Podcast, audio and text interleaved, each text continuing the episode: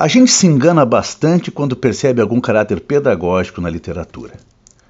Se pensarmos que ler literatura serve para a adequação dos sujeitos, para a normatização da vida, se imaginarmos que a literatura busca nos tornar dóceis, estamos lendo mal a própria arte literária. Se há uma regra que toda arte segue, é justamente a de não seguir regras. E toda determinação vazia, toda imposição cega, isso sim, passa a ser questionado frontalmente pelos artistas. Em tempos sombrios, quando rola tanta opinião sem sentido, o texto literário faz o que sempre fez, resiste. Quando a gente começa a ouvir coisas do tipo Deus fez homem e mulher, a sociedade deve defender a família tradicional, a mulher deve obediência ao marido, a literatura chega de cara e já devolve com um contundente contraditório. Como a reunião de contos Faz duas semanas que Meu Amor e Outros Contos para Mulheres, de autoria de Ana Paula Eudjaik.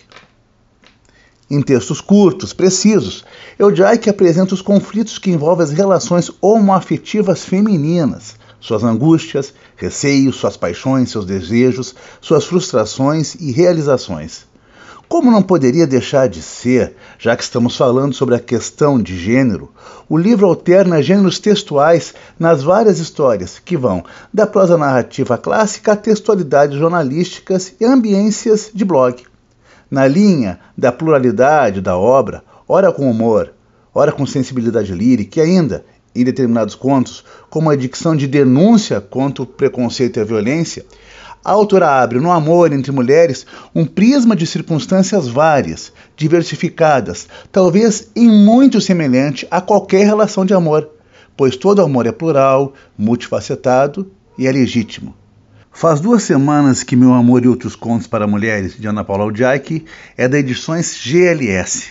Um lembrete, a autora é convidada no nono Seminário Nacional e terceiro Seminário Internacional de Língua e Literatura, um evento promovido pelo curso de Letras e pelo Programa de Pós-Graduação em Letras da Universidade de Passo Fundo. O evento ocorrerá na modalidade híbrida nos dias 4, 5 e 6 de outubro de 2022. É nossa lombada à frente.